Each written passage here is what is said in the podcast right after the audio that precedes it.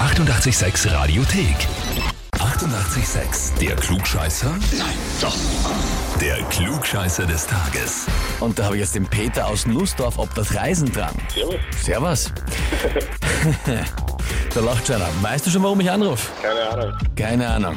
Na gut, deine Freundin, die Gloria, Ja, okay. Sehr mich aus, ja, ja.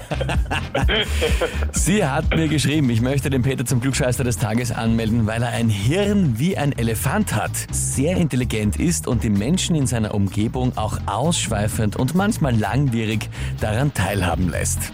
Liegt er bei etwas einmal falsch, wird es ignoriert oder unter den Tisch gekehrt, selten eingesehen, dass er Unrecht hat. Klammer auf, aber sonst hat er nur gute Charaktereigenschaften. Klammer zu. Bin gespannt, ob er eure Frage beantworten kann. Okay. Gibst du zu, dass das so ist, wie sie da schreibt und dass du da dir schwer tust, das einmal zuzugeben, wenn es nicht stimmt? Kommt sicher auf die Situation drauf an. Also hundertprozentig kann ich da nicht bestimmen.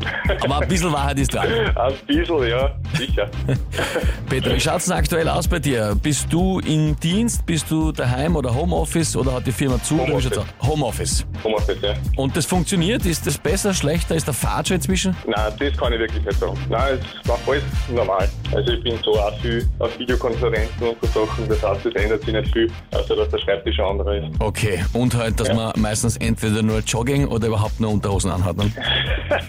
Nein, also ich, ich, ich ziehe mich ganz normal aus. Ein bisschen eine Routine muss bleiben.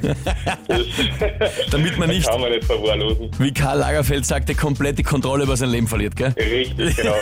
Niemals mit Jogginghosen aus dem Haus gehen, niemals. Na gut. Peter, dann äh, legen wir los. Du stellst dir die Herausforderung? Ja, Passt. Und zwar Zeitumstellung haben wir gestern gehabt. Ab jetzt Sommerzeit. Wir haben eine Stunde vorgestellt. Und die Frage an dich ist, in welchem Jahr ist die Sommerzeit zum ersten Mal überhaupt in Österreich eingeführt worden?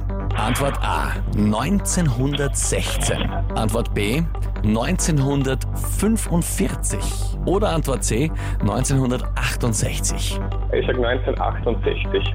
1968. Ja. Hm. Peter, dann frage ich dich, bist du dir das sicher? Ich habe wirklich keine Ahnung, drum, das ist reingeraten. Mhm. Also, ich bleibe bei 1968, ja. Bleibst dabei.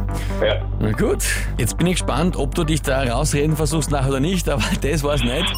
Zum ersten Mal ist sie 1916 in Österreich-Ungarn eingeführt worden. okay. Ja, doch Ich habe schon. wieder was gelernt. Eben, absolut richtig. Wieder was gelernt, kann man dann immer gleich anwenden. Und die Gloria natürlich wird sich jetzt freuen und eine glückliche Freundin ist immer gut. Ja, das glaube ich auch. Ich werde gleich mal ein Gespräch mit dir suchen.